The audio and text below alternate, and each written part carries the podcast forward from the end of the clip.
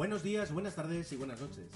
Esto es 00 Podcast. Episodio 00181. Mi nombre es Gerardo Mi nombre es Tomeu. Y yo soy Susana. y después de varias semanas eh, de ausencia eh, nos reunimos aquí para hablar eh, de cine. Hemos tenido tiempo de ver bastantes películas y eh, vamos a dejar allanado el camino hasta los Oscars. También tendremos tiempo de hablar de los Goya, que, cuya gala vimos eh, hace realmente poco, y ha abierto un poquito el debate pre- pre- pre-grabación. Eh, y entre todo eso, pues hablaremos eso, de cine, cine y más cine. Yo os diré una cosa, eh, estamos en temporada alta. Oh, hay películas buenas, vienen los festivales, ahora está el de Berlín en marcha, habéis visto los Globos de Oro, o sea, es una época que nos encanta grabar porque tenemos de qué hablar, de discutir, tenemos de todo. Y traemos un podcast mm, bien cargadito de películas que están de, en plena actualidad y muchas de ellas nominadas a Mejor Película eh, para los Oscar. Eh, tú, que, tú que eres un padre experimentado desde hace ya bastante tiempo, eh, ¿cómo, que- y nosotros que no, desde, hace tanto, el, el- que de repente se te junten en dos meses eh, prácticamente casi todas las películas que, se van ahí a batir el cobre en, la gala de los Oscars, teniendo en cuenta que no puedes ir cada semana al cine, ¿eso cómo, cómo se lleva, así como van pasando los años? Con ansiedad, con mucha ansiedad, porque decís, claro, es una pregunta trampa. Dice, no, es que me las descargo. Sí, No, puede ser que me descargue alguna película, pero por ejemplo, El Renacido, ¿te vas a descargar esa película? Para Tienes nada. que ir al, al cine a verla. El desafío que visteis el otro día.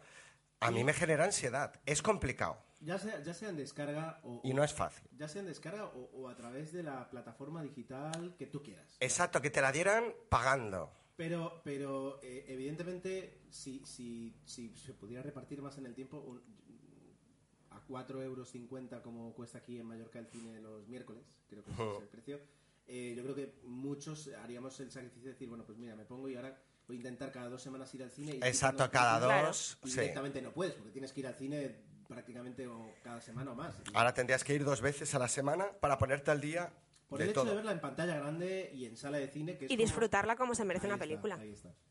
Vale, vale, pues eh, quería, quería Que esa pregunta también se te puede trasladar a ti, Gerardo. Bueno, Claro. no, ya, pero lo, lo mío, lo- quiero decir, tú, tú, tú, tú llevas más de una década ejerciendo como padre. No, y el problema es lo que hablábamos, no en, est- en el anterior, pero en el otro sí, que, que hay meses que es horrible el- el- los pocos estrenos que hay, o la poca calidad Sequía, total, de las sequía películas absoluta. que hay. Luego es verdad que te puedes ir al Cine Ciutat aquí o al Renoir en Madrid y ver alguna peli de estas independientes, que hay muchísimas pelis muy Sí, buenas. sí, sí, Sí. sí, sí. Pero claro, los que somos Hollywood adictos, por ejemplo, Aquí presentes. pues tenemos... O, o, por ejemplo, es decir, eh, el hecho de que quieras a- algo muy sano, ¿no? Es decir, eh, llega ahora la gala, la gala de los Oscar y, y en casa, por ejemplo, pues ya, ya es tradición eh, pasar la noche en vela, eh, viéndola, disfrutándola y, y hasta grabando podcast si, si me apuras. Eh, pues te gusta sentarte y decir, bueno, pues eh, alguna se me escapa, pero, pero cuando... eh, pero en cada nominación sé lo que están ahí valorando, sé lo que se ha valorado Claro. porque he visto las películas.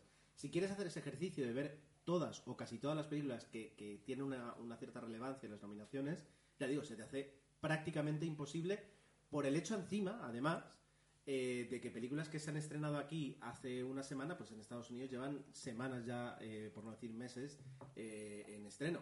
De hecho, Eh, claro, por eso se nomina, porque son del año pasado. Y de hecho, corrígeme si me equivoco, hay películas que una vez emitida la gala todavía no se han estrenado aquí en España. Efectivamente. A mí me pasó en diciembre con El Puente de los Espías, eh, que aquí no se había estrenado, o se estrenaba ese, ese, en la semana en la que yo estuve en, en- en Estados Unidos, y cuando yo quise ir a verla a un cine, eh, pues casi prácticamente ya no había cines porque ya la estaban retirando. Es decir, ya, ya habían pasado como do- dos meses. Y menos mal que no fuiste, Y Gerardo. menos mal que no fui, porque además la decisión fue la de o pagar 13 dólares de, de cine, que era lo que costaba en, en Seattle en ese momento, o, o irme a la cama, porque con el jet lag estaba destrozado y me fui a la cama y menos mal que lo hice. menos mal que lo hice. Bueno, ya Bueno. insisto que no es tan mala, pero Hecho aquí, hecho aquí el preámbulo, eh, creo que podemos hacer una, una pausa y comenzar pues con, con las películas que hemos traído. Eh, tomadme- sí, Sí, no, no, para cerrar el no. preámbulo también tenemos malas noticias, porque es verdad que el cine muerto vuelve a cobrar protagonismo y la verdad es que con nombres Muy sentido. con mayúsculas.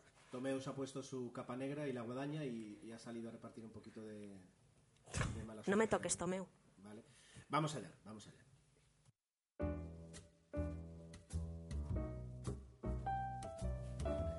Hacer una primera ronda de, de películas. Ah, Yo decía que Comentábamos hablo, por ejemplo, de los. Goya y saco las cuatro españolas que he visto, las menciono como diciendo, ah, me pareció tal, y me quito pues, cuatro. in- iniciemos hablando de los Goya. Eh, Estamos grabando ya, ¿eh? O sea, es... Ah, estás Estamos- grabando, no, es que queda esto. No, no, pero queda bien, queda Pero me estás dejando Que un poco así en espontáneo, natural, ¿no? Bueno, así es como elaboramos el guion, ¿os fijáis? Vale, pues eso, hablamos de los Goya y me saco las pelis españolas que he visto que tienen que ver y así. Venga, vamos a una por gala, ellos. Una gala que no suelo ver, eh, que el domingo pasado vi, eh, o, o mejor dicho, pues eh, la vez eh, así... ¿Soportaste? No, eh, literalmente estaba, estaba un poquito con, haciendo el puzzle y la, la veía de fondo y recordé por qué cuando luego llega enero y, y me siento mal eh, por no haberla visto y, y la Tomeu la comenta, por qué no debería sentirme mal. Pero no es verdad, Gerardo. La gala de los Goya últimamente nos da una de cal y una de arena. Porque esta no te gustó, pero me tienes que admitir que la del año pasado sí que te gustó. Pero Estuvo no, mejor. A ver, quien estuvo mejor desde mi punto de vista El fue, presentador. fue- fue Dani Rovira que, que presentó la gala. eh, La verdad es que sí. Más, a ver, mejor. No, no creo que en esta gala estuviera peor, eh, sino simplemente eh, su, su guion, sus monólogos mucho menos acertados. A ver, le han llovido, Lo que- le han llovido palos por todos Sí. los lados al pobre. Pero, pero lo que es lo que lo que está terrible es, desde mi punto de vista siempre, por supuesto, es la, orga- eh, la organización de la gala. Es decir, quién, quién ha hecho la, la producción y la realización de la gala. Es que lo hemos hablado porque hemos llegado, bueno, hemos llegado a esta conclusión. Gerardo ya lo tenía claro, pero es verdad que no era tanto la caña que le han dado al presentador, sino un problema de guion, de Correcto. organización, de desprecios, de desplantes, de números musicales sin sentido, de presidentes de la academia que no sirven para hacer lo que hacen. O sea, no viene tanto, o sea, son muchos pequeños despropósitos. Números anticuados, que- poco originales, que nos hace preguntar, ¿pero el fallo está en el presentador o está en el guion? Pero es que el guion lo hace el presentador, pero es que no creo que él conduzca, se planifique toda la gala, todas las tres, hor- tres horas y media de gala que duró. Que, ojo, yo no me quejo por la extensión de la gala, ¿eh? es decir, yo una gala de los Oscars de tres horas y media, a mí que me gusta personalmente, la podría ver si eso se lleva de forma amena y la sabes conducir. Pero si te presentan un tostón, pues obviamente eso se hace pesado. Lo que ocurre es que aquí, por ejemplo, eh, cosas que se hacen en la gala. siempre- al final siempre se termina comparando con, con los Oscar. Eh, la gala, de lo- la- eh, por ejemplo, el, el- el presentar cada película con una actuación en directo, normalmente de- del autor de la canción, aquí lo sustituyen con un monólogo de Dani Rovira. Eh. Cualquier otro tipo de especial o de, de vídeo que te Dani Rovira. Y, lo que no es normal, y, y desde luego no tienes ni en los Oscar, ni en los Emmy, ni en los Globos de Oro, eh, es eh, prácticamente, si lo, si lo combinas, 45 minutos de monólogo de Dani Rovira. Es decir, eso eh, para nada. Que es muy gracioso, que a, mí me hace gracia, pero es Sí, verdad sí, sí. que no es... Por ejemplo, en, en los Globos de Oro, este, este último año, que vol- volvieron a traer a Ricky Gervais. Qué fantástica gala la de los Globos de Oro. Sí, Perdón, sí. pero es que fantástica. con todo su con todo su lo diré con, con- con todo el ácido, el, el ácido que podía tener y, y las expectativas que, que tenía sobre a ver qué va a decir si combinas todo lo que habló yo creo que mm, 15 minutos como mucho en toda la gala uniendo Bueno, todo- tampoco- uniendo todo De- sí o sea es, es muy poquito quiero decir y, y sin embargo haces más a veces lo de menos es más en, ese- en este caso otra cosa que además eh, recordé y ya puestos a comparar y os dejo hablar es el, el momento in memoriam que tú ahí estabas dormida Susana Gracias. Yo ese justamente no lo vi en ese momento. A mi favor, que luego me desperté otra vez, Es ¿eh? verdad, para los premios, para los premios importantes. En el In Memoriam, en, en los, en los Oscar, eh, creo que si no voy mal, eh, está prohibido aplaudir. No puedes aplaudir. Ah, no lo sabía. Y si Desde hace unos años, antes sí que se hacía, pero desde hace unos años no, no lo consideran propio. y si aplauden, eh, directamente lo que hacen es eh, quitan el, o sea, quitan el. Es que es verdad que cuando aplauden, ah, según el actor o el director, el, eh, Se aplaude dispara. más o menos. Y es, verdad que un queda raro. de popularidad. Sí, sí, sí. Es decir, mueres. Dice, ¿quién luego es el más famoso que ha muerto este año? Entonces, es muy triste porque es decir, pasa por gente muy conocida, pues, yo que sé, Lina Morgan, etcétera, etcétera, que, que ahí tiene una ovación prácticamente. Y luego a continuación viene un señor productor, otro Que- actor. que ¿no? nadie conoce. Y no, o sea, no, no, no, eh, directamente. Entonces eh, queda muy feo, queda muy feo. Bueno, ya digo, yo, yo sería muy negativo, entonces dejo que si queréis hablar algo, algo más, pues eh, lo hagáis vosotros que vais a ser más, más, más limpios. No, yo solo quería, a ver, a mí tampoco me gusta que comparemos la gala de los Goya con la gala de los Oscar o la gala de los Globo de Oro. Es decir, nosotros hacemos, pues aquí en España las cosas a nuestra manera y tampoco Pero quisiera es que compararlo. este año sí que podemos compararlo porque teníamos a Tim Robin y a Juliette Vinos que ellos sí que debían estar comparando. Entonces es verdad que, Sí, pero, que pero- lo podemos hacer. Bueno, pues venga, dale, Tomeu. No, no, no, pero lo decía por... Vamos a compararlo. ¿Queréis compararlo? A pues venga, vamos a No es compararlo. justo. No, lo que hemos hablado. De A ver, es verdad que ellos estaban al principio de la gala, los 10 primeros minutos, con una cara de póker, como diciendo, eh, ¿dónde nos han traído? ¿Dónde nos hemos Es metido? que no se la quitó Tim Robbins en la gala. Sí, luego se la quitó un poco. Luego Pero dejaron de enfocarles.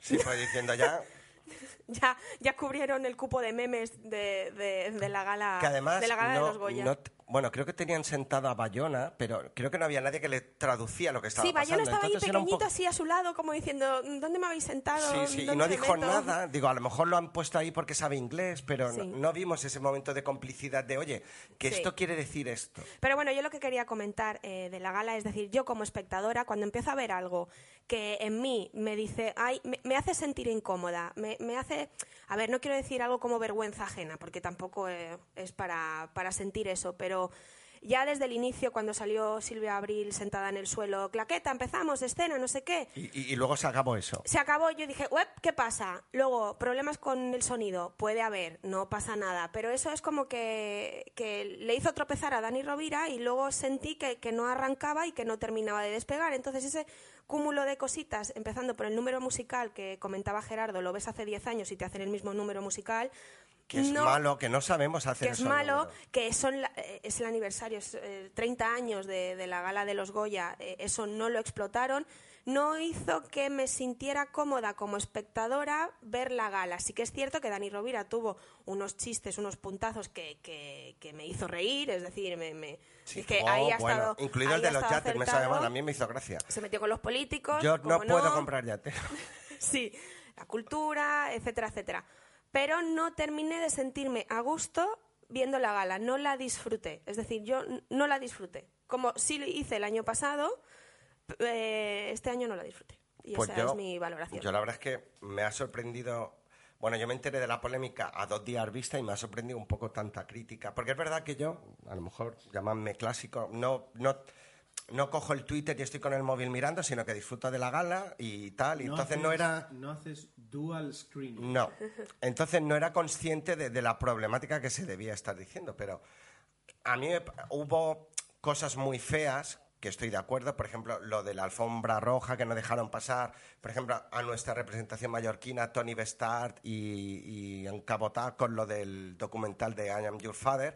A los guionistas tampoco, eso me parece absurdo. Mm, Buscábamos la palabra, no sé si era racismo, pero me pareció eh, un despropósito. Algo que a lo mejor beneficiaría al ritmo de la gala, lo hicieron fatal, o sea, que es cortar a la gente.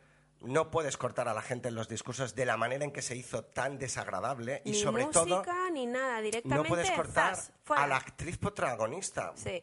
Yo le voy a decir, es verdad que a lo mejor es injusto, digo, pero vale, podemos cortar al de cortometrajes o al de maquillaje que salen 18 tíos ahí encima del A ver, escenario y todos cortar quieren decir no, algo. cortar de la forma que cortaron, no. Vamos a ver, eh, cuando tú sales a recoger un premio y, y eres sois cinco personas o, o- o ocho personas las que suben a recoger el premio, tú tienes que ser consciente de que has ganado un premio en una categoría y no vas a tener tres minutos para cada persona. Una Ellos- categoría, iba a decir menor, pues una bueno, pero no ellos mismos, ellos mismos, vamos a ver, tú tienes que hacer, eres consciente de que, de que no puedes mm, cada persona emplear tres o cuatro minutos ahí. Cuando tú ganas el Goya mejor actriz, que ya eh, o mejor actor, o mejor dirección, o mejor película, que son, digamos, los premios más esperados, se considera que, bueno, que la gente está esperando a ver qué, qué va a decir. Estás toda la gala esperando. Exacto, exacto. Para eso te la hacen, eh, ¿cómo es esto? Te hacen estar ahí frente al sofá hasta las doce y media de la noche. Una y media acabó la gala. Una y media. Esperando los cuatro finales. Y vas y cortas a la actriz. súper emocionada que estaba ella, que la han criticado mucho por el discurso que hizo, pero a mí me pareció súper entrañable. Este y el de, ahora me sale el nombre, Daniel, no, Daniel Guzmán, no. ¿Sí? Sí. ¿Daniel Guzmán? De Daniel Goodman me Y pareció del chico, súper- del chico fue precioso. También, Que también. dice, has salvado mi vida. Pues a mí, para mí fue uno de los momentos mejores de la... Todo lo que envolvió a esta película, su Sí, abuela y tal, que a sí. lo mejor un poco pasteloso el tema, pero a mí me, me gustó Bueno, pero y me le- pareció le costó bonito. 10 años hacer la película, o sea, podía ser todo lo pasteloso que quisiera Daniel Guzmán esa Exacto, noche. y- y, porque a mí me el encantó. chico era Y su hubo- noche, se lo merecía. Por eso digo que la gala tuvo momentos malos, pero también tuvo momentos buenos. Y lo que yo Sí. quería, ya para cerrar, porque si no vamos a aburrir Sí. al personal, y aprovecho y haré lo que he dicho que haría, las películas... El cine español sabemos hacer buenas películas y, había pelis muy buenas en la gala. A lo mejor no es la gala con, como pasó el año pasado con la Isla Mínima, que tenía cin- 18 Goyas o 12 o 13 o los que fueran, pero la representación de las películas en España se hace buen cine. Ah, bueno, y en lo malo también quería destacar el discurso de Resines, que no me gusta nada, Sí, pero sí. bueno, con los mismos tópicos de siempre, el IVA, la piratería y no sé qué más. Yo es que bueno, veía al, al de Los Serrano, ¿cómo se llamaba el personaje que interpretaba a él? Diego. Sí, es que era el de Los Serrano salido de la barra, haciendo cortando jamón. no era serio, me sabe mal, pero hijo mío, no. Sí. no. Esto es un momento de protocolo que hay que cumplir. Y solo un apunte, el chico que tú te referías eh, se llama Miguel Herrán Sí. eh, y la actriz protagonista Natalia de Molina, para hablar con propiedad. Con propiedad, así me gusta. Y, y continúa. Bueno, no, nada. La que ganó eh, fue Truman. Yo creo que. Yo no he visto todas las películas, pero sí que he visto Truman y la he visto en esta quincena y me gustó, me gustó bastante. Evidentemente es una peli eh, de actores y de interpretaciones y todos los actores en esa película están bien, el guion está bien, el director está bien. Yo creo que merecido. A Ricardo Darín y Javier Cámara están inconmensurables, pero no son comparables. La película es absolutamente de Ricardo Darín. El secundario de lujo, Javier, Cámara, que está perfecto, pero Javier Cámara no hace ni una interpretación magistral ni la mejor película de su vida. Hace el papel de amigo de, de un actorazo que se, se lleva la película a sus espaldas y es el absoluto protagonista. Y así debe ser. Lo digo porque creo que en San Sebastián se llevaron un premio ex aequo, si no me equivoco, por la película, porque no se lo podían dar a los dos. Y no es verdad. El premio se lo merece y aquí estaba bien representado. Ricardo Darín como absoluto protagonista y Javier Cámara, evidentemente, como actor de reparto. Perfecto, así sí. Pero no, aquí el protagonista es él. Y, y me encanta cómo está Javier Cámara en la película, evidentemente. Pero hablan como de duelo interpretativo y es verdad que tal, pero siempre el que está por encima todo el rato es Es Javier Ricardo. Cámara. Ah, Perdón, Ricardo Darín. Ricardo Darín. Que parece mentira que este hombre tiene sus detractores, pero actúa A mí bien, me gusta mal. mucho, ¿eh? A mí ¿Es me gusta un- mucho. ¿A alguien no le gusta Ricardo Darín? Hay gente que no- ya como que es a lo mejor postureo de que, pero yo creo que es un tío que sabe transformar el personaje, hacerse lo suyo, llevarlo a su terreno y Nosotros hacerlo visto- creíble, que es lo Me, difícil. me resulta un, un actor que hace unas, unas interpretaciones totalmente honestas. Sí, Bien descrito. bien- sí. Menos una película que vimos, ¿te acuerdas, Gerardo? Fuimos a ver al cine que hacía con el protagonista de Zelda 211. Ahora no me acuerdo cómo se Ah, llamaba la... Ricardo, Ricardo Amán. Eh, eh, o sea, Ah, no, Alberto, Alberto Amán. Alberto Amán. Exacto. Sí, y que era, ¿cómo era? Crónica, crónica de un homicidio. Algo así que Sí, pero- Ah, no la he llegado a ver, descafeinada. sí. No, no importa la veas, bórrala de tus archivos Pero pendientes. Es porque, es porque el- el- el- la historia, la historia eh, eh, le, falta, le falta varias revisiones de guion para ser interesante. Pero bueno, no vamos a hablar de una película mala de Ricardo Darín porque ha hecho infinitas. Bueno, llevamos- otra de las películas- llevamos 18 minutos ya. Acaban, bueno, como ya, favor. yo voy entrando ya en películas, más Venga, que va. en los Goya. Un día perfecto de Fernández León de Aranoa, que ganó, creo, al mejor guion, eh, guion adapta o guion original, si no me equivoco. Y bueno, con grandes actores de primer nombre como Benicio del Toro, Tim Robbins, y, la verdad es que la película ah, me gustó. No es la mejor película que he visto del año, pero es una película valiente, es una película de denuncia, es una película que te muestra el mundo de la ayuda humanitaria desde dentro. La verdad es que es una película que yo recomiendo. Eh, simplemente el guion de la sencillez que tiene saca, eh, yo creo que es la virtud, ¿no? Es necesitamos conseguir una cuerda para sacar un cadáver de un pozo que si el cadáver se pudre, ese pozo de agua, agua, agua que permite que X número de personas en una población puedan vivir, ah, si no, pues se les quita lo- algo tan básico como es el agua. Pues esa, iba a decir, esa puñetera cuerda todo lo que puede llevar detrás de, de- de cómo funciona el mundo, ¿no? Es increíble y me encantó eh, desde la sencillez el poder sacar una historia que tiene muchísima punta, muchísima mala leche, aunque la película no, no va de eso, pero la verdad es que me encantó. Qué Entonces, una- profundo estás hoy, Tomeu. Te estoy ¿Has escuchando y estás súper profundo hoy, ¿eh? No, pues la película creo que... es- lo, lo digo por esto, porque para mí es un buen ejemplo. Es una película que mezcla actores americanos, actores españoles, ah, Sergi López, que está ahí, que también tiene su pequeño papel. Y es una película muy buen rodada, que es una película que se puede ver en cualquier parte del mundo. As- eh, es por hacer la comparativa. Tú ves la gala de los Goyas y la llamaríamos españolada, pero ves a Truman o ves a Un Día Perfecto o incluso Regresión, que también la he visto, y ves una película que se puede vender en cualquier parte del mundo. Esa es la diferencia. Y ahora la la gala de los Goya no la pueden ver en América porque es que no se van a enterar. no, no se van a pero enterar. Mm. pueden ver Un Día Perfecto y van a decir, qué buena película. Esa es la diferencia. Y ahora que la mencionas, Regresión, eh, una, de la una de las películas más esperadas, porque era el regreso de, de Alejandro Amenábar, no ha estado nominada en ninguna categoría en, en los Goyas. No hemos tenido, por esa parte, esa, esa visita al extranjero como podía ser de, de Emma Watson. ¿Qué te ha parecido Regresión? Pues me ha decepcionado porque es verdad que el, el nivel estaba alto. Además coincidió con el estreno de la última de Shyamalan, el- La Visita. La Visita. Entonces era fácil hacer la comparación, ¿no? Porque son dos directores que intentan un poco sorprender con su cine y tal. Amenábar ha perdido un poquito el pulso, me sabe mal, porque la película lástima. es muy interesante. La historia que cuenta, el- lo que es la premisa, cuando ya entiendes por qué se llama regresión, al final de la película entiendes el, el motivo de por qué ha hecho una película sobre esto, y te das cuenta de que le falta. Ah, Emma Watson se la ve venir, ese es el problema. El problema es que se la ve venir y, ¿Es una y el personaje? Bastante predecible. Algo que Amenábar no nos tiene acostumbrados, es decir, él No siempre ha yo- sorprendido en sus películas. Yo cuando vi el tráiler les dije, ahora voy a, voy a parecer pretencioso y me encanta. Venga, les dale. dije, voy a poneros en un sobre cerrado lo que va a pasar en esta película a raíz del tráiler. Me equivoqué, o sea, en un 10%. Pues yo del Prácticamente fíjate- dije, esto va de esto, y efectivamente. Que a mí es una película que no me llama especialmente la atención. Tengo muchas ganas de verla, ¿eh? Después de lo que me has dicho, mm, no lo sé, pero tenía ganas de verla. No entendí el tráiler. No es mala. No es mala, pero, yo el tráiler no lo entendí. Es decir, ¿qué me quiere contar esta película? Es que ese es el problema. La- al final intenta mezclar, y, y es un juego en, en la película, el, el- lo que ocurre, pero creo que no lo acaba de hacer convincente. Es que Bueno. Te cuenta unas situaciones muy, muy, muy fuertes, pero que en ningún momento tú tienes la sensación de que estás viendo algo muy, muy fuerte. Esa Pero es un poco la venir. explicación. Y fuera parte que se ve venir. Pero Molt bueno. bé. Igualmente se ve venir y él lo hace pre- premeditadamente, entre comillas, Claro, ¿no? claro. Pero a mí ella no me entusiasmó, ¿Y curiosamente. Ethan Hawke qué tal? Yo diría que con el piloto automático, ¿no? Es la mejor interpretación que he No visto. se ha roto mucho los No. cascos en esta interpretación. Por eso ¿no? digo que me decepcionó por ser de Amenábar. A ver si una película dirigida por otro dices, bueno, Uy, está bien, uy. pero... ¿Has dicho Emma Stone o Emma Watson? Watson, Emma por supuesto.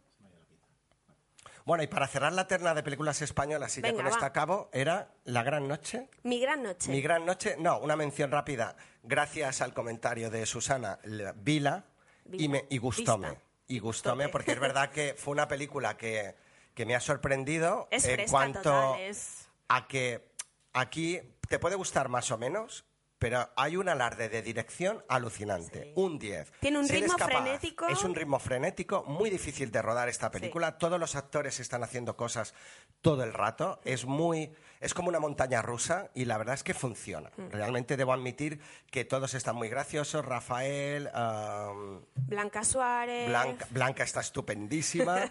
Pepón Nieto creo que es la película de su vida porque la ponen al lado de Blanca Suárez y, y- y debe admitir, yo digo, se lo debió pasar en grande porque están los dos súper divertidísimos. Déjame, O sea, déjame solo muy un, bien. un inciso ahora que nombras a Pepón Nieto. ¿Vosotros os habéis hecho eco de la noticia lo que le pasó a Pepón Nieto cuando terminó la gala de los Goya? Sí. Es que, eh, eh, si quieres lo comento, Gerardo, o si Sí, no, vi las imágenes y... ¿Viste las imágenes? Bueno, para aquellos que no lo hayáis visto, Pepón Nieto salió de, de la gala contento, estaba amable, hablando con un periodista que empezó pues preguntándole nada, cosas correctas sobre la gala, pero luego le hizo una pregunta que le molestó, le vino a decir que cómo se siente él siendo el, El feo. el feo de la... De la Le ha dicho, no, dice, te, han sentado entre... entre no, salió a presentar el premio Eso, sal- entre dos chicas que primero el presentador dijo, eh, perdón, el periodista dijo mal el nombre de las dos. Ahí Pepón le corrigió y ya se mosqueó. Y luego dijo que él era el, el- es lo el típico, feo. ¿no? Las, dos, las dos chicas guapas rodeando al, al chico simpático. Y le molestó bastante el comentario a, Pepón, que le respondió rotundamente, estoy un poco hasta las o hasta los mm de este tipo de comentarios. Le dijo gracias, buenas noches y ahí dejó plantado al, al periodista. El presentador le perseguía luego, Luego le como perseguía, pidiendo... "Eh, eh, no, eh". eh, Pepón, es que se queda así parado, pero bueno, que chapó por Pepón porque es que hay veces que... Habían puesto a este, a este tío, lo habían puesto en, en, digamos, en el backstage de, de- de una vez la gente salía de presentar o de recibir premios y se emitía a través de internet y, y intentaba hacer pues la parte informal, la parte... Graciosilla. guay, graciosilla.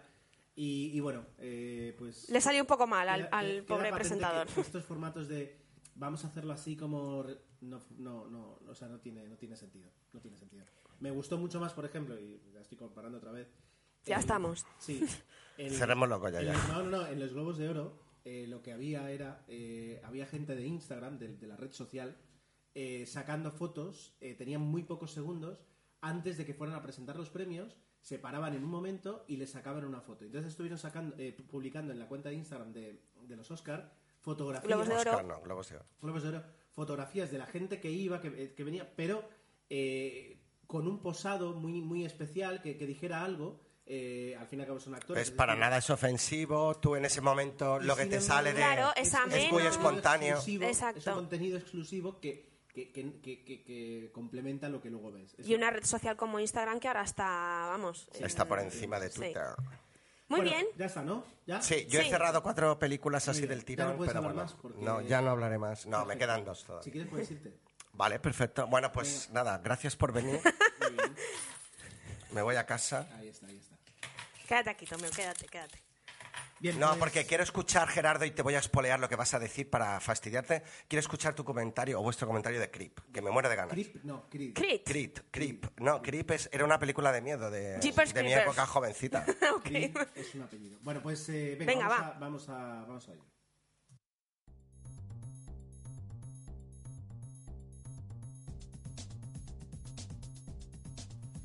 Vale, después de un problema técnico empezamos otra vez, eh, empezamos por segunda vez a hablar de, Creed, la película, la película que os quiero comentar. Si solo tenéis 15 segundos para escucharme, os diré que, recomiendo mucho que veáis esta película. Es decir, porque es una película muy buena, más allá de todo lo que es la saga de Rocky. Y de hecho es una película que no se, no se apoya en, en el legado de Rocky, sino que justamente la, la película narra la historia del personaje de, de Adonis, de Adonis Johnson, eh, interpretado por un fantástico Michael B. Jordan, que lo que va a hacer va a ser eh, comenzar su carrera y comenzar su propio legado. Entonces, eh, ahí eh, lo que tenemos es una historia propia, una historia de alguien que, que quiere boxear, que tiene que boxear, que necesita bo- boxear. Ah, Lo lleva en la sangre. Lo lleva en la sangre. Lo lleva en la sangre porque Es el hijo de de Apollo Apollo Creed, amigo íntimo de Rocky.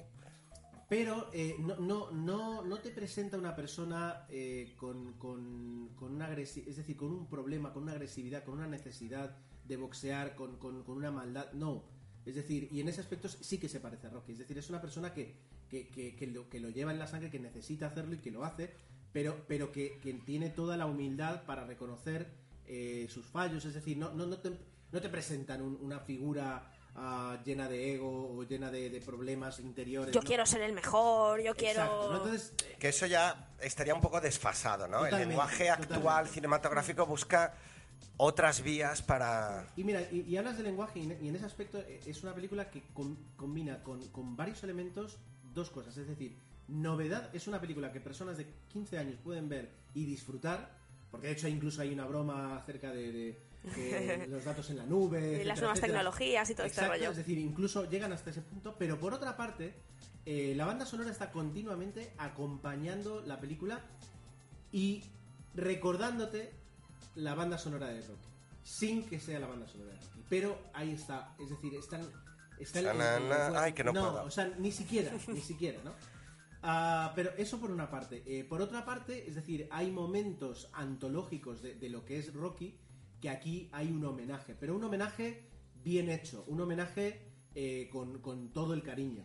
Eh, y luego, a ver, eh, no hemos hablado todavía de Sylvester Stallone. Eso iba a decir. Nos olvidamos No, no, de no, uno de los es que pilares fundamentales en, de esta en la película. anterior grabación de la película que hemos tenido que repetir, habéis dicho algo que, que me ha sorprendido. Dice, ¿va a ganar el Oscar Rocky? Desde luego su interpretación es, es para estar nominado, lo es. Es decir, es una muy buena interpretación coger eh, a un personaje como, como era Rocky e interpretarlo con 69 años. A, a diferencia de otros... Es que ha ganado el Globo de Oro, que eso ya es A diferencia alucinante. de otras películas, a diferencia de otras películas de Rocky, eh, que no he visto, yo no he visto nada de Rocky, pero, pero por lo que sé, en las que Yo las he básicamente el argumento es él luchando contra sí mismo, contra su edad, contra su decadencia, Por ejemplo, en Rocky Balboa iba un poco por ahí los tiros. ¿vale? Eh, Era el, el Rocky ya en, su, en su decadencia, ¿no? y pues- supongo que con Creed intenta ya el canto del cisne. No, es, es, es- es la película que viene después del canto del cisne. Es cuando el propio Rocky reconoce eh, ¿Dónde que está tiene ahora? 70 años y que, y que ya está, es decir, ya... ya, ya, Pues entonces no hay un combate final de Rocky. Jo, Ay, ay, ay, jo. Tomeu. Vale, No pero- digas nada, Gerardo. De hecho, estaba leyendo antes en la trivia de que es muy interesante el, el cómo él mismo, Sylvester Stallone, dice, oye, pues me tengo que mirar al espejo y veo a un tío de 70 años y cómo eso lo, lo llevas a una película donde le dices a un chaval, oye, que yo, yo ya estoy mayor, que yo ya no puedo hacer nada. Es decir, yo ya no soy el Rocky de, de- de la... de- de- Que, que además era un Rocky que es la, es la esencia de Rocky, ¿no? Que aguantaba los golpes una y otra vez. Pero aquí se habla de los golpes de la vida, ¿verdad, Gerardo? No, no, no, pero... ¿Ves cómo está súper la profundo broma, hoy, es que ahora me he hecho gracia a mí mismo. Me he hecho Pero a ver, pero mismo. aparte la película tiene un guion eh, brillante. Es una película que va totalmente Es que me, me sorprende y me alegra mucho que digáis eso. Totalmente. La actuación de, de Sylvester Stallone está claro que el protagonista es el personaje eh, Sí, Adonis. Creed. Adonis, exacto. Donnie, Donnie. Creed, Donnie, perdón, Creed. como se hace llamar él. Pero eh, Sylvester Stallone, es que te olvidas completamente que la persona que estás viendo es Sylvester Stallone. Tú estás viendo a Rocky Balboa y estás viendo al Rocky Bueno, es un Balboa. icono. Yo creo que Rocky sí que podemos decir que es un icono. Estás viendo a Rocky Balboa de las anteriores películas, pero para la gente que, por ejemplo, eh, eran fans de, de- de la saga de Rocky, algunas películas han gustado más, otras menos, es un lujo poder ver qué ha pasado con su personaje, con este personaje que tanto querían y que, y que tanto les hizo disfrutar en el momento en que está ahora, en, el- en- en la actualidad. Y ver cómo, cómo ha evolucionado, cuáles han sido sus... sus sus tristezas, su todo, o sea, hace un análisis que- de, de- de Rocky bastante profundo y Sylvester Stallone lo hace muy bien. Muy bien, muy es bien. que lo hace muy Quiero bien. decir, en ningún momento tienes la sensación de que se arrastre ni de que esté ahí por compromiso. ¿Qué va? Disfruta. Hay momentos de la película que lo ves disfrutar. No, pero daos cuenta que Rocky, perdón, Stallone ha hecho algo muy inteligente con sus franquicias, porque, bueno, ha creado una nueva que son los mercenarios, que lo ha hecho muy bien, sabiendo jugar a lo que juega. Somos pelis de acción, somos los tíos de los 80 que ya estamos viejos. Claro. Lo mismo intenta con, con Rambo, que no le sale tan bien, pero que también tiene, tiene, tiene ese renacer un poco también del héroe viejo. Y creo que al final redondea con, con Rocky. Yo creo que al final consigue realmente coger el pulso. Esta la produce. Y, y- y creo, no he visto la película, pero deduzco que ya no es tanto autoparodia, sino que realmente va a buscar esa parte seria del personaje de decir, sí, mira, parodia así es como nada". envejece. Se supone que va a envejecer un personaje como Rocky, que es lo que además a él personalmente le ha dado muchas alegrías. Nosotros terminamos la película con una sonrisa y una nostalgia de estas de las buenas que dices, ay, qué, qué, qué gusto, qué, qué, qué bonito, qué bien. Eh, ti- tiene, tiene los elementos de una película de boxeo y luego es una película, sobre todo, si, si- si alguien me tiene que preguntar de, de- de- de qué va esta película, eh, y fijaos lo sensible que es esto para Sylvester Stallone, es de, de- de- de cómo es una relación o cómo puede llegar a ser una relación padre-hijo.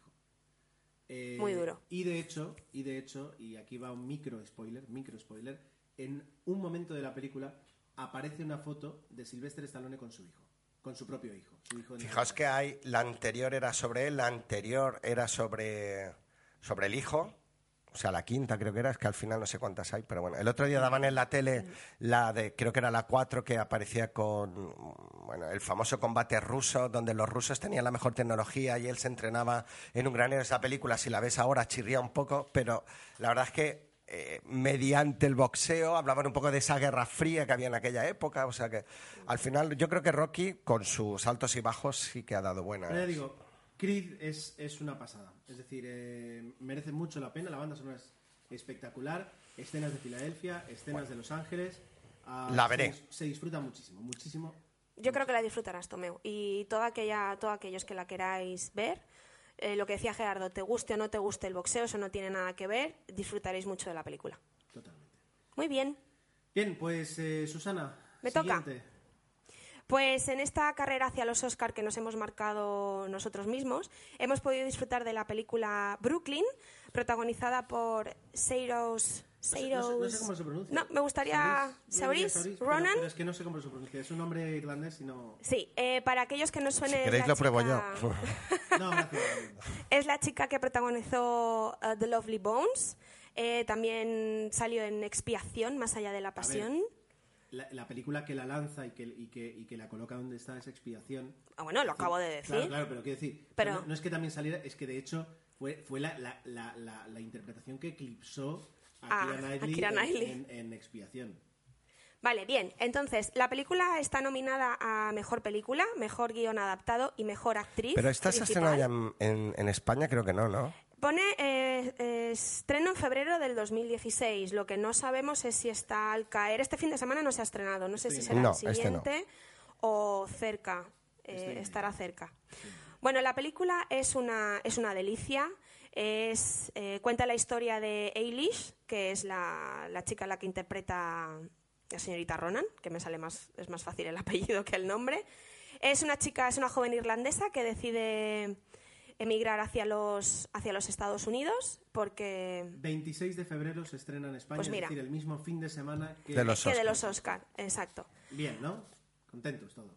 Perfecto. sí, por lo que Habrá que ir al cine primero antes de ver la gala. Bueno, no pasa nada. No pasa nada. Eh, el caso, la película es ella, ella y solo ella. Tiene un par de actores secundarios que, ¿cómo es esto? La, la acompañan muy bien, pero creo que en toda la película solo hay tres o cuatro escenas como mucho en la que ella no salen.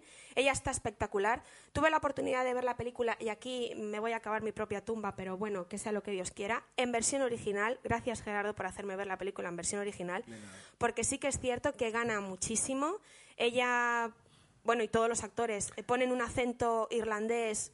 Me dice Gerardo, ¿ves? ¿Ves el acento? ¿Ves el acento? Que esto es algo que a lo mejor la ves al castellano y no lo Evidentemente. y no, Lo, y no lo detectas y eso en la interpretación eh, luego pierde mucho.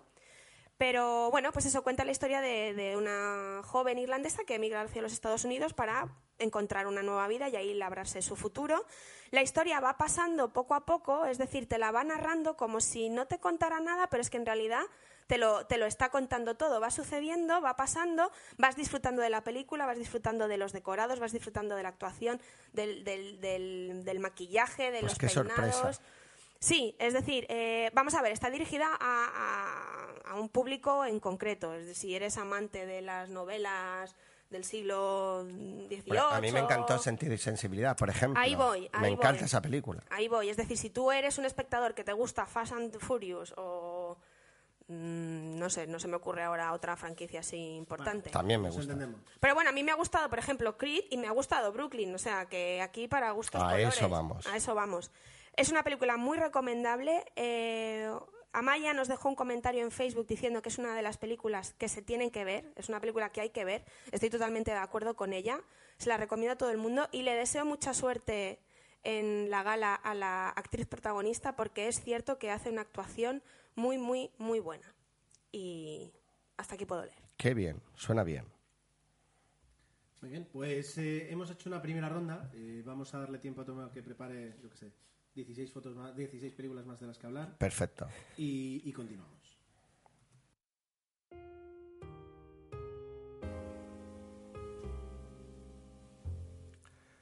Pues vol- volviendo un poco a, nuestra desagradable sección de cine muerto, por pena más que por otra cosa, sí que es verdad que nos han dejado una serie de nombres que, dos sobre todo, que, que llamarían más la atención, pero que, bueno, he dicho dos, tres, cuatro, es igual. Y, bueno, voy a hacer una lista rápida porque podríamos estar hablando horas de, ellos. Eh, bueno, empezaremos por un cantante, David Bowie. pero que efectivamente ah, sí que había hecho cine Sí, y incluso bandas sonoras, con lo cual es- estaba relacionado con el mundo del espectáculo. Igualmente es, es un mito. Eh, nos dejaba un, un gran cantante como en su momento nos pudo dejar Queen o, o, eh, etcétera. Pero Freddie Mercury. Freddie Mercury ah, y en este caso pues nos dejaba David Bowie y, y yo le hice mi pequeño homenaje porque además era una película que me apetecía volver a ver que era eh, Dentro del laberinto, ¿no? La vi con mis hijas y, y obviamente no- alguna de las cadenas la emitió, no sé si fue TNT o, o el canal SC5, se dice así, Sci-fi. Y, y nada, eh, obvia- la película no es la mejor de David Bowie, David Bowie, pero bueno, la banda sonora es suya y tiene grandes momentos. Las marionetas de Jim Henson, que me encantó volver a disfrutar, eh, porque la película tiene altibajos constantes, pero hay que verla porque es un, todo un homenaje. Es una película de culto, además. Además es una película que está fantástica. Y además también aparece una jovencísima Jennifer Connelly, creo, bueno, creo que fue el primer papel donde yo la vi y ya, y, y- ya llama la atención.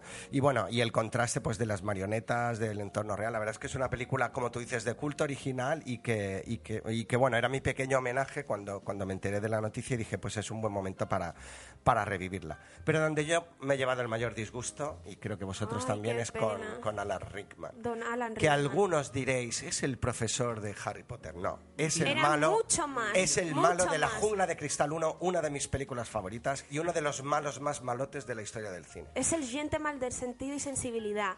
Es el, el marido de Love Actually. Es ver, el malo de Sweetie Todd. El malo de El malo de Robin Hood. De Robin Con Kevin Costner, que esa película y, y también sale Morgan Freeman, me encantó cuando se estrenó en el cine y era volver a ver a Alan Rickman haciendo de malo. El padre del perfume. O sea que imaginaros cuántas cuántas actuaciones. Aquí nuestro pequeño homenaje. Ya habéis visto que ha sido muy fácil aquí recordar, porque es un actor que todavía estaba en activo y que realmente creo que a muchos les sorprendió la noticia. Personalmente a mí también. Yo no sabía que estaba enfermo y, y fue un pequeño, un- bueno, un, un pequeño gran disgusto. De hecho, creo que ahora en 2016 se va a estrenar un trabajo de, de Alan Rickman a póstumo. Alicia a través del espejo. Correcto. In- ah, pone la voz a la oruga Absolem. A la oruga azul. Exacto. Y bueno. Bueno, y ya por ir rápido, am, también nos dejaba un director italiano muy prolífico, Héctor, Héctor Scola, ah, que representaba un poco eh, la comedia italiana. Aquí a lo mejor podríamos recordar a otros directores, mm, Berlanga, por ejemplo, que podría ser un, un equivalente, y, y tuvo, bueno, mm, no sé, su, su filmografía es enorme. Mm, No me atrevo a destacar ninguna porque tampoco las he visto todas. La IMDB lo destaca por La Escapada del 62. Efectivamente, esta es la, una de las que una, yo... jornada, una jornada particular del 77, La Cena del 98 o La Familia del 87. O sea que imaginaros también la, bueno, 88 un gran director, Como, como escritor, 42 películas como director. o sea, una barbaridad, ¿no? Y su última película era Qué extraño llamarse Federico de 2013. Y nada, y por último, cerrando este pequeño homenaje a nuestro cine muerto, nos dejaba un actor que por el nombre, a veces lo decimos, no, no, no nos acordamos que es Ave Bigoda, pero que si luego veis la, buscar la foto en internet, Ave Bigoda, creo que es el nombre. ¿Cómo se escribe? Ah, pues como lo estoy leyendo, Ave Bigoda. Es que no sé si era... Sí, sí, sí, ya lo tengo aquí, ya lo tengo aquí.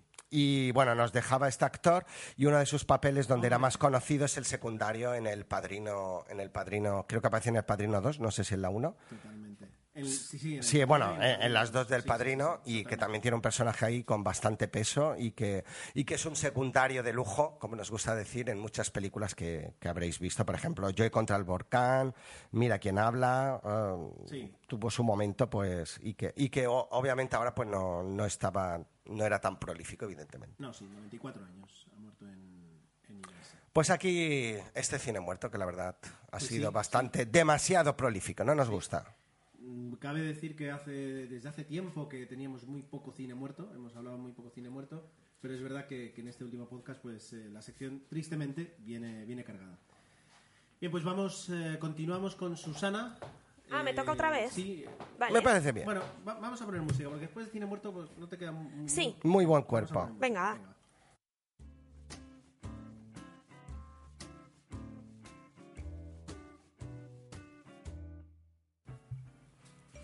Vale, pues me toca. eh, seguimos. Te toca un chequeo. Me toca, me toca un chequeo. Eh, la siguiente película de la que voy a hablar. eh, a ver, ¿cómo lo digo? ¿Cómo lo dices? Es una película que a priori, a ver, a priori, es dura. Es muy dura. Se titula Room, la habitación. Protagonizada por una fantástica Brie Larson y un excepcional niñito de nueve años eh, llamado Jacob Tremblay. Vale, gracias Gerardo. Jacob Tremblay. Eh, la película interpreta a un niño de 5 años que está encerrado junto a su madre, eh, la joven Brie Larson. eh, su personaje se llama Joy. Eh, en una habitación en contra de su voluntad, pues eh, años antes eh, ella fue secuestrada por un individuo sin alma, escrúpulos ni corazón que la, la tiene encerrada en una especie de zulo mm, barra una cabaña. Entonces, ahora vosotros muchos pensaréis que esto os suena algo. La película, si bien no está basada, sí que está inspirada en los hechos que le pasó a Natasha Campos. Ni siquiera inspirada, es decir, eh, lo que dice el director es que no, no hay ninguna conexión, No, pero, el, el Pero te de- hace pensar, el hecho de que eso ocurriera fue lo que a él dijo, bueno, pues yo podría hacer una película sobre Exacto. alguien que le pasara algo así. Exacto. Punto. No, no, no, No, no, no. busquemos nada más. Entonces, así como en la anterior película que os he comentado, Brooklyn, la absoluta protagonista era la, la actriz principal, en este caso la protagonista es Brie Larson, pero el niño en realidad te das cuenta a medida que ves la película que está centrada totalmente en él.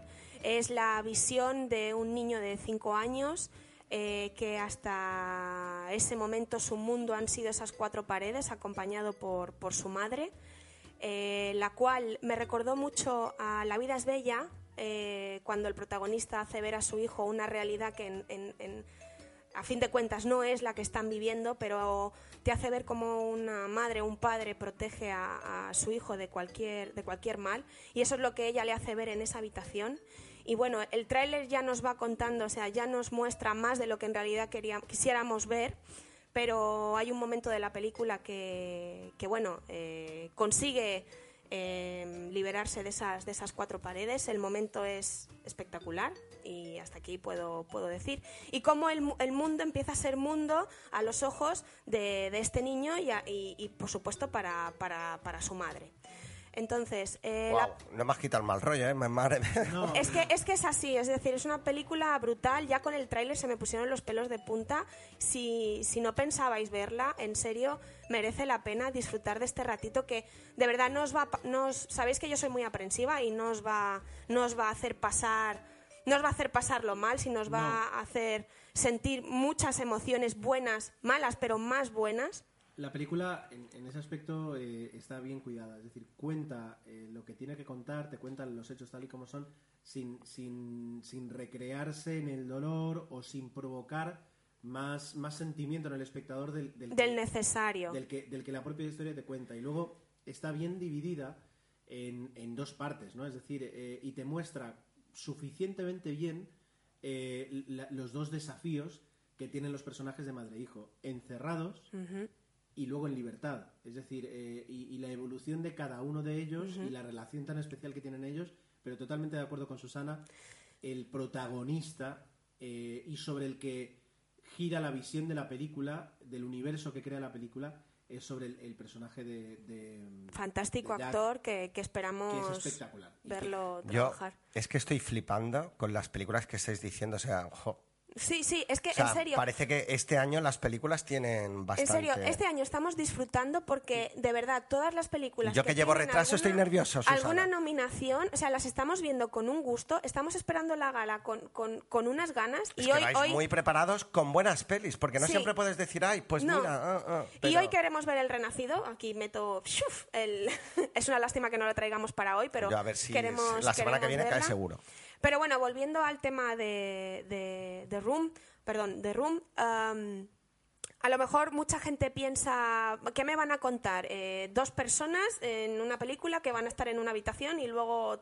No, en serio, hay mucho que desarrollar. La magia del cine, la magia de hacer una buena película, la magia de hacer un, un guion delicado, una buena dirección, eh, está en, en- en las cosas que a, a priori parece que, que no te van a contar nada, pero que en realidad eh, hace, hace, el director en esta película hace un trabajo exquisito. O sea, yo no sé si, si en los Globos de Oro creo que no se llevó ningún, ningún premio. Ella no lo ganó, el premio a Mejor Actriz, tampoco Mejor Película ni Guión.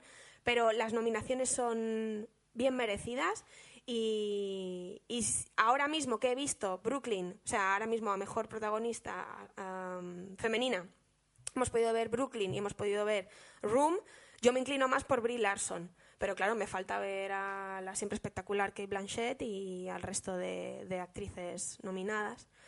Pero, pero bueno, ya, ya veremos. El caso es que Room es... es, em, es que me emociono hablando de la película, en serio. Qué fuerte. Es, es, es brutal. No sé quién le dijo a Gerardo, ¿has visto Room ya? ¿Has visto Room ya? Sí, sí, sí. ¿Has visto Pero se ha Room ya? estrenado ya? esta también. Esta sí que se ha estrenado, creo, Sí. ¿eh?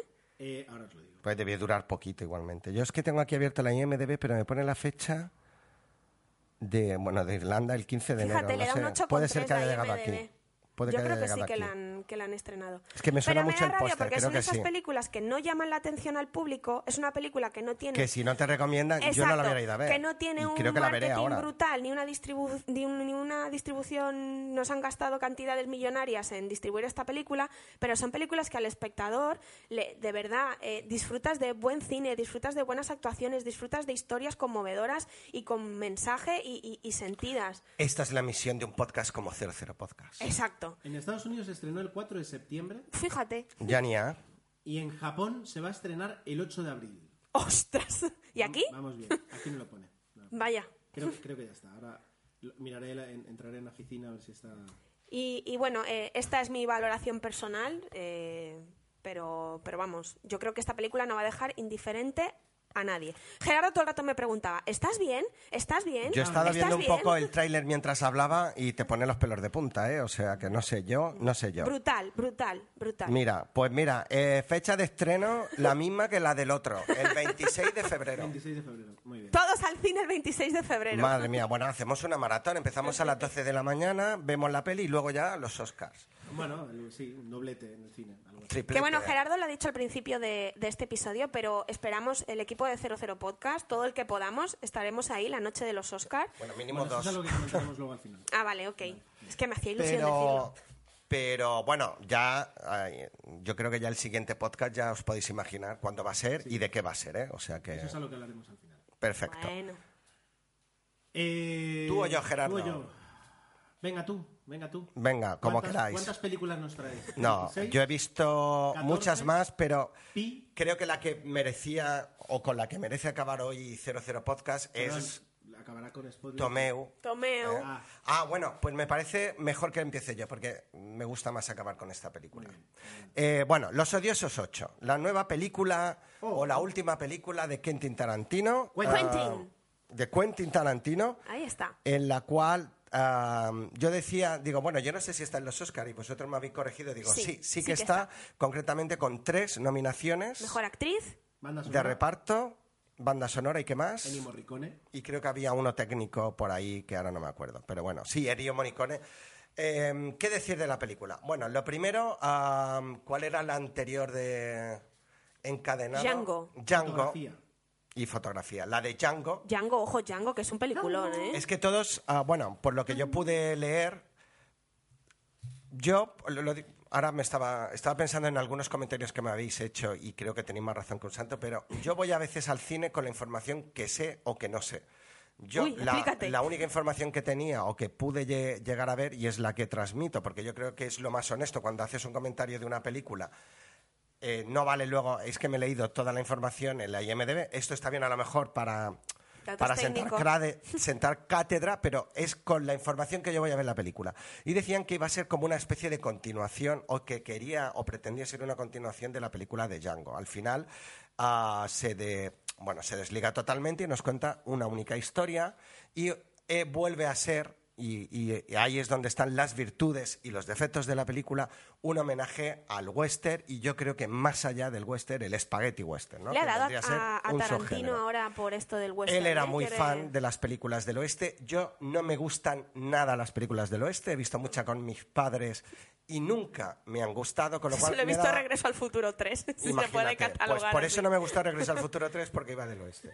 Al final, eh, la película eh, utiliza el género como excusa pues para volver a mostrarnos al Tarantino de siempre, con su forma de entender el cine, los diálogos y obviamente sus increchendo. La película efectivamente es un increchendo constante de una historia que nos va a contar de un grupo de, de personas que se reúnen en una casa prácticamente el 80% de la película es en esa casa Es y toda la hermano- tensión Es un gran hermano. una- no, me recordaba mucho a. Reservoir Dogs, eh, que están ahí también todos Ah. en... eh, yo creo que hay mucho de esa película en esta.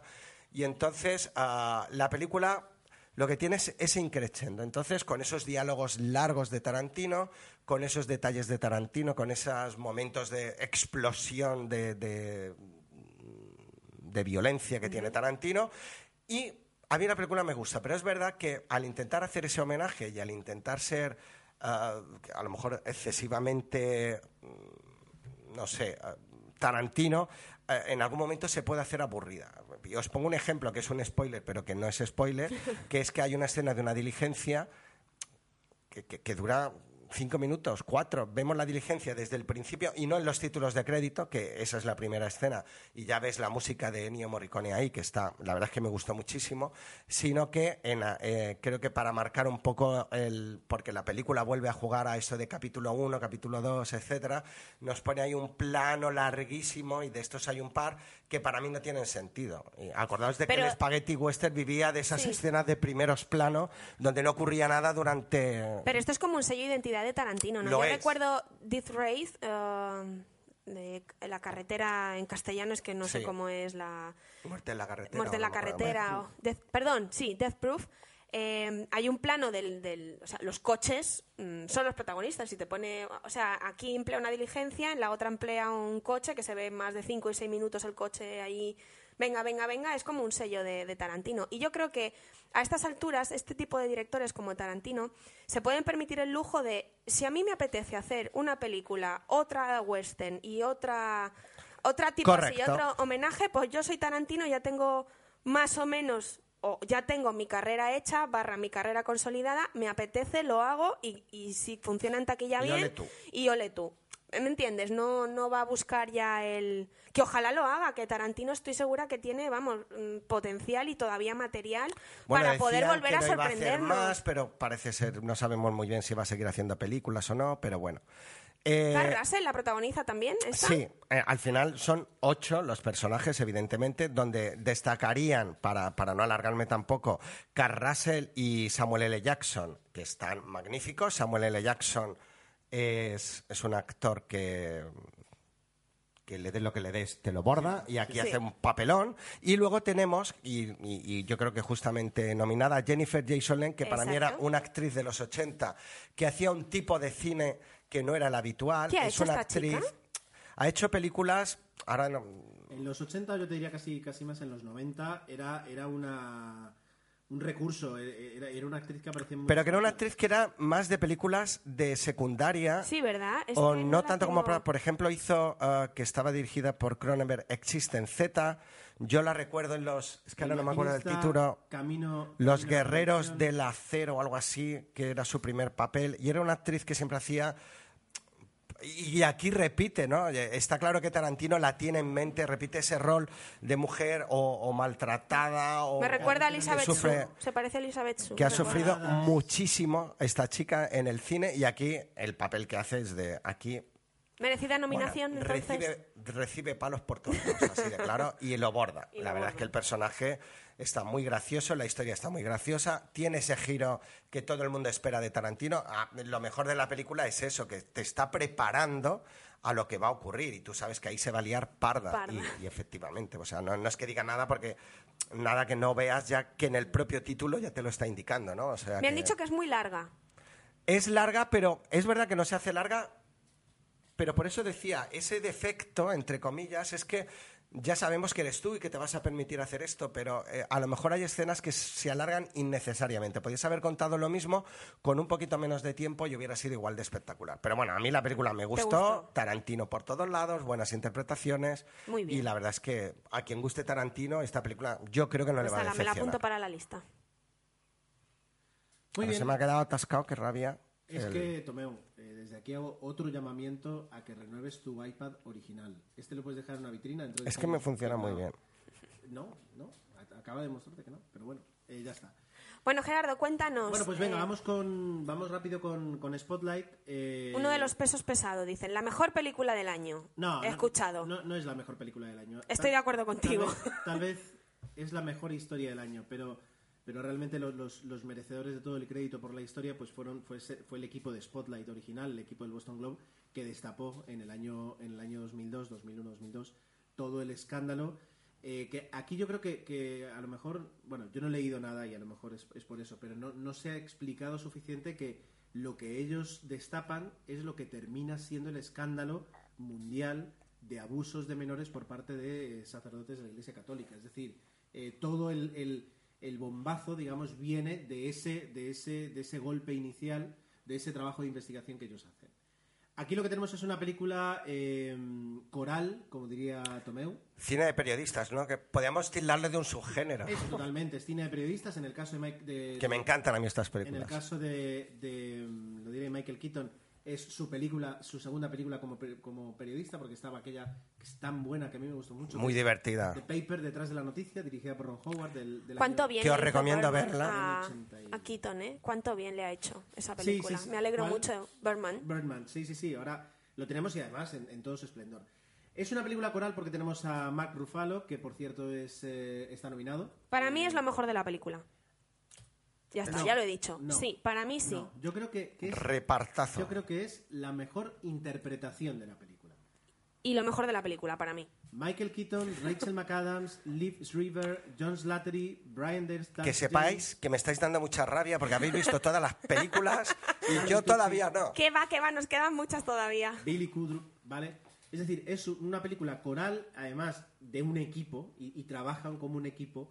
Eh, y lo Qué que te- bueno. lo que te va a contar la, la película es simplemente la historia de eh, cómo se inicia y cómo se desarrolla esa investigación. Comentada por periodistas, de hecho, lo, lo escuché el otro día en, en el- en una versión extendida del, del podcast de, bueno, del, del programa de radio que hacen solo para podcast de la Cultureta, eh, pues hablaban de que, de que las películas de periodistas tienen, tienen, dos, tienen dos defectos normalmente. Una es que llenan de épica un trabajo que no tiene nada, que no hay esos momentos de, en la redacción, esos discursos tal. Y, y lo segundo es que en esta película, por ejemplo, no hay ninguna dificultad. Es decir, van pim, pim, pim, paso por paso. Es paso contar una historia bien contada. que los que, que, que en la historia original habrá habido muchísimo. Pero bueno, a la hora de reducir una película, pues te quedas un poco con. con- Que- con- con- quieres contar lo máximo. Pero que el referente de este tipo de cine me viene con todos los hombres del presidente, con Dustin Hoffman y Robert Redford. Me recuerda mucho esa se película. respira, se respira eh, ese, ese mismo olor de, de redacción de periódico eh, que busca la verdad. Eso, eso lo tienes también. Eh, y también hay muchísimo juego con fuentes, abogados, confesiones, eh, Testigos, testigos, víctimas. víctimas, es decir, todo eso está ahí. Entonces, es lo, terminas de ver la película, que terminamos de verla con Susana y es en plan, es una película muy redonda, es decir, funciona muy bien. Eh, el reparto, Qué bien. el reparto eh, se ajusta, es decir, no hay ninguna interpretación sobrada. Si alguna destaca, desde luego, es como decía Susana, la de Mark Ruffalo. Una banda sonora tranquila que, que simplemente está ahí para, para- para ayudarte a, a- a digerir mejor la película y lo que te van contando es, es decir, eh, trabajan para, mm, eh, que entiendas perfectamente la película. Es decir, es casi casi una película didáctica en ese aspecto. Porque entiendes la historia y es una trama que al principio puede ser complicada.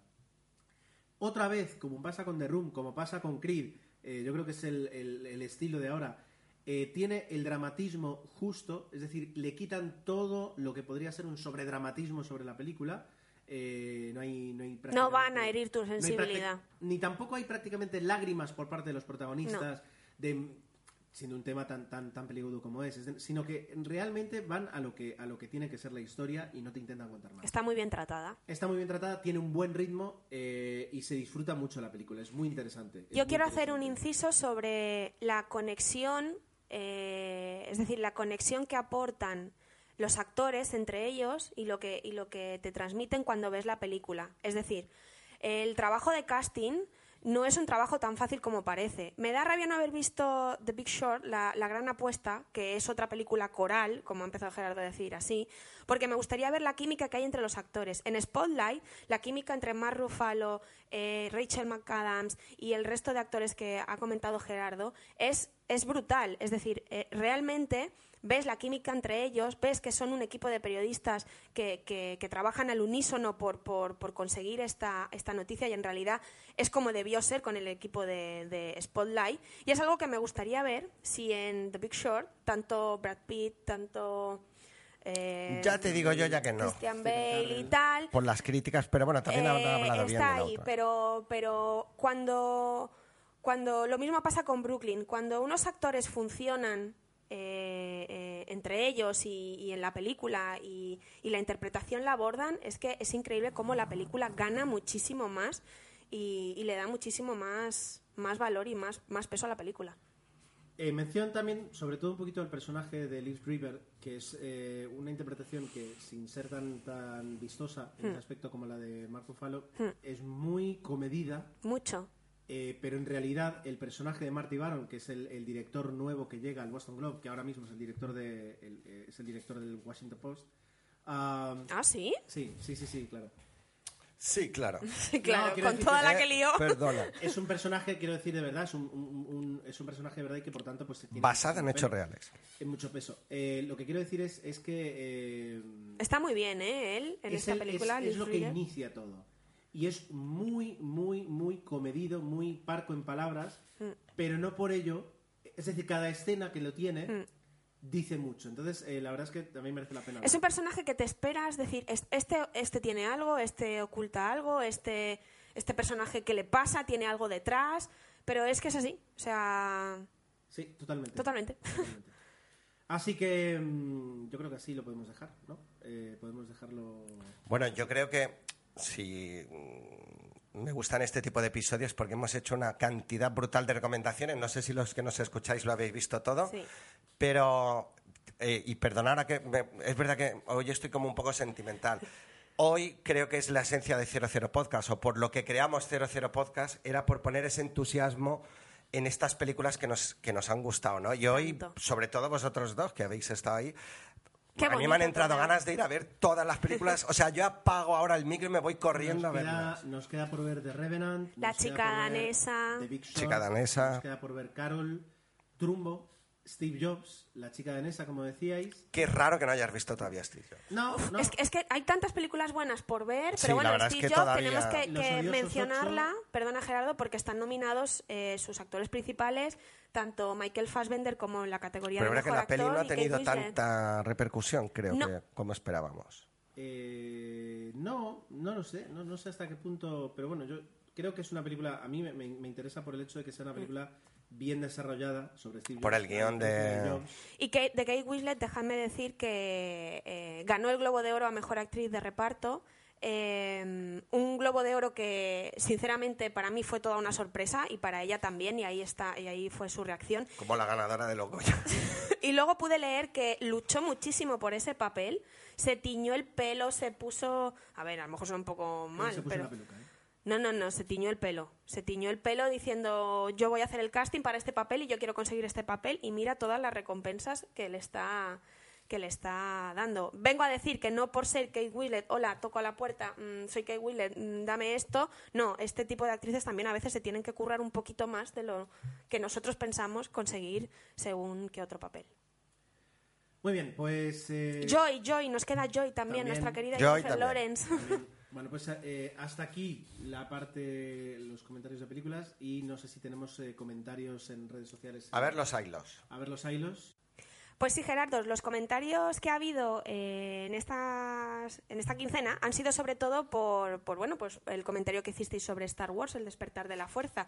Eso ha despertado en nuestros oyentes la necesidad de, de compartir con nosotros su opinión sobre la película.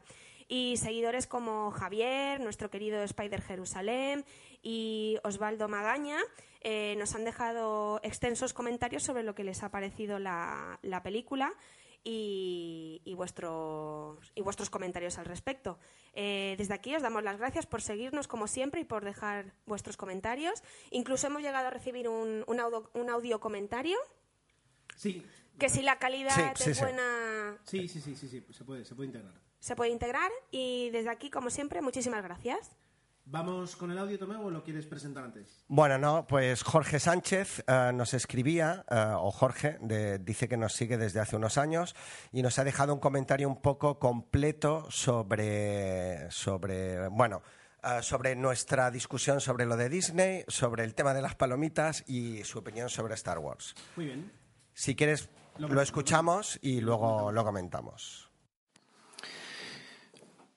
Hola, muy buenas. Bueno, eh, en primer lugar, deciros que os escucho sistemáticamente en todos los programas que hacéis y que me encanta cómo lleváis el podcast. Además de que la última incorporación ha sido, a mi modo de ver, todo un acierto. Bueno, después de escuchar el último, el de Star Wars, he pensado daros mi opinión sobre la película y sobre algunos de vuestros comentarios. Soy de la opinión de Gerardo cuando dice que si Disney tiene los derechos es ella la que decide cómo se debe promocionar su película. Es ella la que contrata a una empresa de publicidad que, que es la que se encarga de todo el merchandising y de toda la promoción de, de ella.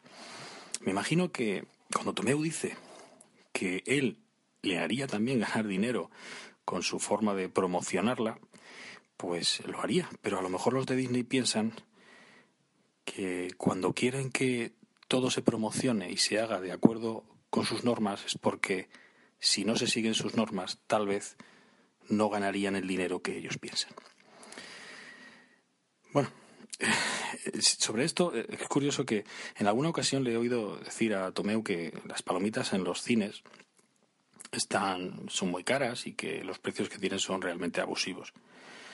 Eh, Sobre esto le diría que es algo parecido, creo. Sobre esto le diría que, que las palomitas están ahí para comprarlas, pero que no es obligatorio hacerlo. Y que el que quiere las compra y el que no quiere no lo hace.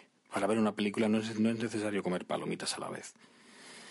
Y sobre los precios, decir que lo caro o barato en realidad no existe. Cuando alguien compra algo que no tiene obligación de comprar, lo que hace es intercambiar un bien, que es dinero, por otro bien, que son palomitas. Y que cuando hace el cambio está creyendo que le es beneficioso, porque si no, no lo haría, puesto que no es obligatorio hacerlo. Si vosotros cobrarais 50 euros por descargar el podcast y yo lo pagara, no hablaría de caro, porque para mí sería beneficioso cambiar 50 de mis euros por una hora de vuestros comentarios. Bueno, y ahora la película. No quiero dar ideas, no se os ocurra cobrar 50 euros, ¿eh? Y ahora la película. Eh, bueno, eh, las tres películas de la segunda trilogía son películas entretenidas, como películas de acción, pero estoy de acuerdo con Tomeu que no tienen nada que ver con las tres primeras. Eh, George Lucas intentó eh, hacer tres películas de personajes que no consiguió. Intentó hacer un Darth Vader con, con un fondo que, que, que, que no alcanzó. Ni el actor, ni el guion, ni la dirección consiguieron nada. Eh, El Darth Vader de la segunda trilogía no fue un personaje que tuviera trayectoria. En la primera película era un niño que no aportaba nada. Y en las dos restantes, alguien que, que ya era un Jedi impostado al que se le veían todas las costuras. También estoy de acuerdo con Gerardo con que el Darth Vader de la primera trilogía era un personaje plano, sin, recorrido. Empezaba y acababa en el mismo sitio. Empezaba en Dark y bueno, acababa en Vader, pero eh, eso no quita, no quitaba que tuviera cierto caché. Fijaos que hasta que Lucas no quiere que el personaje tenga vida, no le quita la máscara. El malo de la amenaza fantasma era plano. No aportaba nada a la historia. A Tomeo le gustaba, pero bueno, a mí me parecía que era pues un malo plano. La última, la 8, en cuanto a personajes, mm, muchísimo mejor que la segunda trilogía, desde luego, eh, pero sinceramente peor que la primera. Pero bueno, como dijo que era Gerardo, con esta película lo- los seguidores de la franquicia estamos esperando como agua de mayo la novena entrega. La chica, la nueva heroína, a mí me parece lo mejor, lo mejor de la película. El casting magnífico, además su guion muy bueno. BB8, otro acierto, en eso estamos todos de acuerdo. Fin flojea, flojea. Pero bueno, yo creo que tiene mucho recorrido y seguramente vaya a más. Y el malo, para mí el malo es muy buen malo. Es alguien que tiene dudas, pero dudas de verdad. No el Darth de la segunda trilogía que se le veía el plumero. Es alguien, este nuevo malo es alguien que en todo momento puede dejar el lado oscuro y hacerse bueno. Que se encuentra, no sé, en la cuerda floja. Además, el hecho concreto de que le quiten el casco es una prueba de que se pretende que no sea solamente una máquina de matar, sino un personaje con dudas. Me parece que también es alguien que tiene mucho recorrido. Y lo veremos, lo veremos si el guion lo acompaña, el actor y la dirección lo veremos en posteriores entregas. Bueno, no mucho más que deciros, ya, ya llevo un rato hablando. Un saludo y esperad nuevos podcasts. Hasta luego.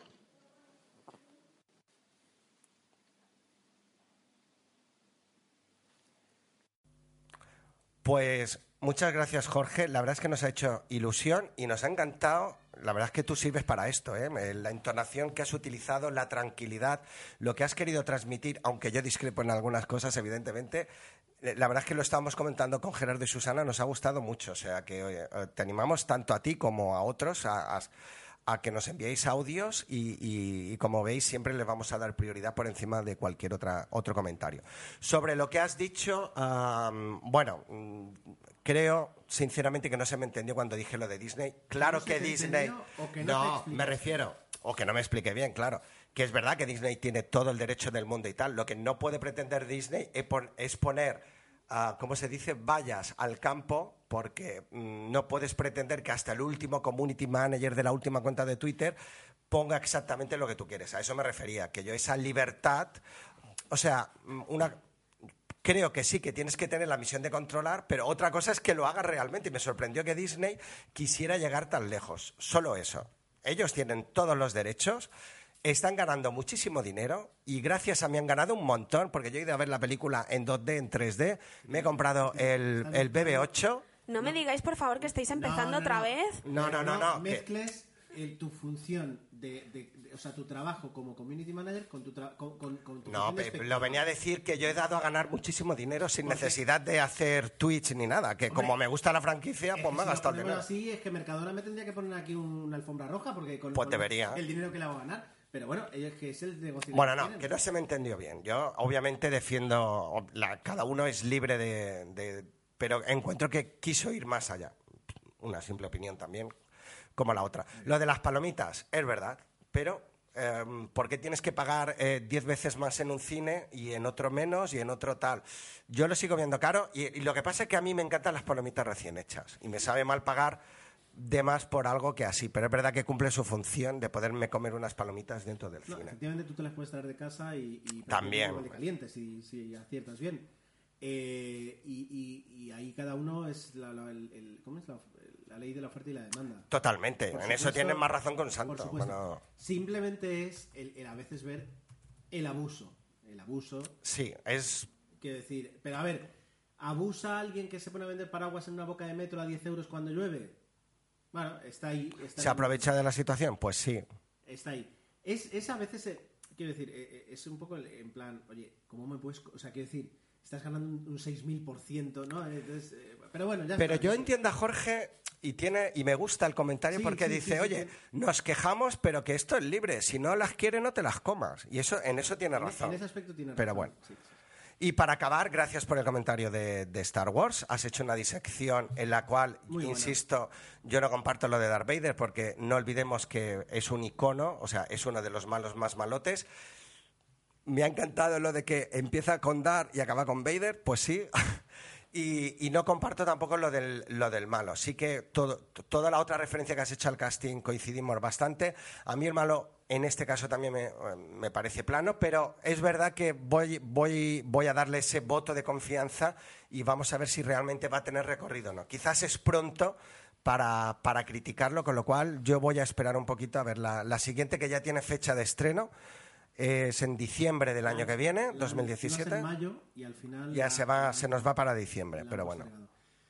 Muy bien, pues... eh, Del 2017 del año que viene, o sea que todavía que queda casi dos años. Vamos a, vamos a cerrar ya el podcast, eh, que se nos ha ido un poquito de, de- de hora, pero bueno, eh, creo que después de tantas semanas pues nos ha venido muy bien hablar de tanto cine. Eh, por mi parte nada más, solo añadir que el próximo será un especial de los Oscar, que intentaremos de alguna forma que esté muy pegada la, la- la grabación, es decir, que los comentarios sean lo más pegado a la gala. Todavía no hemos decidido el formato, ya veremos cómo lo haremos.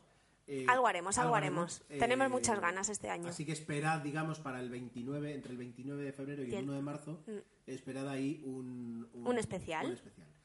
Ah, eso, por mi parte nada más. Muchas gracias, como siempre, por escucharnos, por estar con nosotros y nos volvemos a oír muy prontito en el próximo episodio de 00 Podcast. Adiós. Adiós. Hasta luego. No, o sea, yo me despido, vosotros no vais a. a- Es que a como tú te gusta cerrar. Ay, sí, es verdad. no. Bueno, venga, la web es 00podcast.es. Así, lo dices así, El los mail es cero. No, es que como no los dejan, ah, cuando lo decimos con súper cariño, vamos a ser como así despreciativos, a ver si alguno se anima. Que recibimos comentarios, ¿eh? Lo que Sí, pasa sí, es que sí, nos gustaría recibir más. Después de recibir cuatro minutos de audio comentario, dices que no.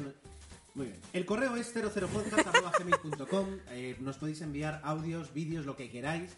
Eh, nuestra cuenta de Twitter es arroba 00podcast. Nuestra página de Facebook, facebook.com barra 00podcast. Ahí estamos eh, con una super community manager que es Susana, que la, la ha devuelto a la vida.